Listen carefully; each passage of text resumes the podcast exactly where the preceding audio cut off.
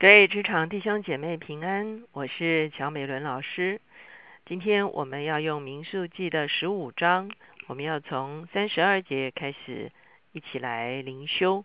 我们今天的主题是纪念耶和华的命令。我们一起来祷告，天父，我们来到你的面前，我们向你献上感恩，是吧？因为你已经将你的圣律指教我们，是吧？因此，让我们打开我们的心。是吧？可以聆听你的声音，而且可以把你的话，是吧？记在心中，是吧？反复思想，是吧？明白并且行走在其中，是吧？以至于你的话成为我们生命的律。主我们谢谢你，你乐意，是吧？将你的哦，是吧？是吧？律法刻在我们的心板上，是吧？不只是刻在石板上，是吧？让我们的生命内化成为你儿子的样式。谢谢主，听我们的祷告，靠耶稣的名，阿门。今天呢，我们所要读的圣经章节在民数记十五章，我们要从三十二节看到四十一节。我们会看见，在我们昨前一天所读的啊这个十五章的这个啊第啊四十节这个地方，我们就会看见啊前面是讲到说要如何。进迦南地之后呢，除了献燔祭之外呢，也要献上谷物的祭。哈，那特别呢，也讲到说，他们做这一切事呢，都要照着耶和华的命令。到了第四这个三十一节这个地方，哈，他就说啊，如果藐视耶和华的言语，违背耶和华的命令，那人要被剪除。哈，因此我们会看见，在旧约的时代，的确。啊，以色列人对违反上帝的命令的啊人所要面对的一个情况是啊是严苛的哈。可是呢，我们也了解，在这样子一个情况中间呢，他们对要遵行耶和华命令这件事情呢，才有一个非常深刻的一个印象。到我们今天的这段经文的时候，当然我们会看到旧约的一些做法。当然，在我们现代社会，我们不会这样做。可是我们可以抓到其中的精义来思想。三十二节这个地方说，以色列在旷野的时候，遇见一个人在安息日捡柴，遇见他捡柴的人，就把他带到摩西亚伦并全会众那那里，将他收在监内，因为当怎样办他还没有指明。耶华吩咐摩西说，总要把那人治死，全会众要在营外用石头把他打死。于是全会众将他带到营外，用石头打死他，是照耶和华所吩咐摩西的。坦白讲，我们从今天的角度来讲，实在是啊过于严苛哈。可是，在那个时候是律法刚刚啊颁布的时候，所以当这个有人违反的时候呢，我们会发现是非常啊用非常比较明显的一个方式让啊。以色列的百姓有一个印象非常深刻，就是这的确就是违反了神的命令。哈，我们看见在新约的时候，在使徒行传中间啊，有一个人叫亚拿尼亚，跟他的妻子撒菲拉，他们呢啊，并没有将全部的财富啊奉献给上帝，可是他们声称他们啊做了这样的事情。重点不是他要不要把全部的财产奉献给上帝，而是他。啊，可以说是说了谎言哈，而且是在啊这么重要的事情上，我们会看见，当彼得询问他的时候，亚拿尼亚自己就突然暴毙哈，所以当时候整个教会就非常非常的啊敬畏上帝的作为，并不是使徒叫他死，而是他忽然的暴毙哈，所以我们会看见，的确啊，当人们听见这是神的命令的时候，好像。啊，因循好像苟且，好像觉得说，嗯，听一听啊，也许不不怎么样。所以在这个特别是一个啊重要时代的一个开端的时候，我们会看见啊这个这个纪律特别的严明哈，把非常重要的一些标志性的一些啊做法把它记录下来，使得他们的印象非常深刻。原来这是违反了上帝的命令，而他们应当遵守上帝的命令。因此啊，反过来，上帝用另外一个方法来提醒他们遵守上帝的命令。我们看到三十七节这个地方说，耶华小玉摩西说：“你吩咐以色列人，叫他们世世代代在衣服边上做穗子，又在底边的穗子上钉一根蓝细带子。你们佩戴这坠子，好叫你们看见就纪念遵行耶华一切的命令，不随从自己的心意，眼目行邪淫，像你们素常一样，使你们纪念遵行我一切的命令，成为圣洁。”归于你们的神，我是你们的神，曾把你们从埃及地领出来，要做你们的神。我是耶和华你们的神。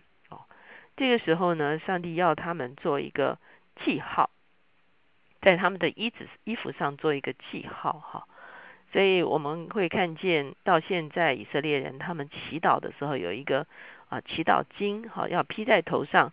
这个祈祷经的这个穗子呢，就特别的长，哈。那这个啊，这个穗子特别长，其实有特别有一两根是特别的长哈，有几根是特别的长。那这个长出来的穗子，其实就是在啊，等于是现代版的一个做法了哈。其实就是提醒他们要遵行神的命令，不随从自己的心意，不随从自己的眼目，像素场一样。我们会看见我们这个时代呢，是一个。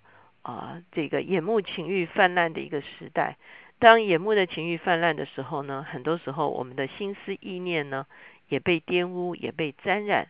很多时候我们的心思意念好像也啊是关不住的哈，好像这个，可是我们会发现，在上帝的心意中间啊，他其实是要保守我们的眼目，他也要保守我们的心思意念。为什么要保守我们的眼目和保守我们的心思意念呢？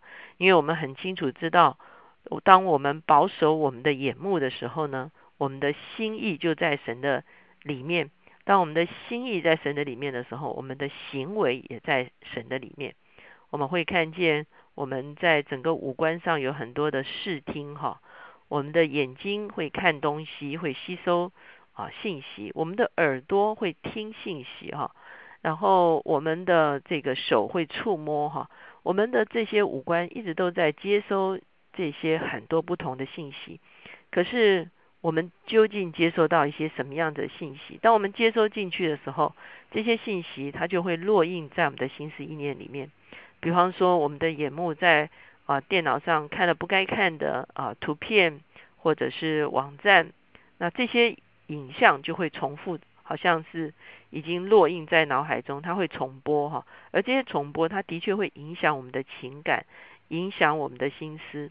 又好比说，我们在办公室听到别人说一些闲话哈，那说别人的闲话啊，好像也没有什么，可是回来之后，这个话好像就重复在我们的心里面想来想去，或者是说这个话呢啊，就会变成我们对某件事情或某一个人的印象。所以，究竟看什么、听什么，甚至触摸什么，的确对我们的影响是非常大的。当然，今天我们不会像旧约的时候啊，用石头打死这么严苛。可是，上帝的真正的意思是，好像后来在圣经里面所提到的，不是将律法刻在石板上。什么叫做将律法刻在石板上？我们知道摩西的时候，律法是刻在石板上的，所以以色列人只是害怕。如果没有遵行的话，会受到刑罚。可是，在以西结束的时候，上帝很清楚告诉我们说，他是要把律法刻在新板上。所以，刻在新板上的时候，就是圣灵把神的话放在我们的里面，刻在我们的生命的里面。而这个神的律呢，就成为我们生命的律。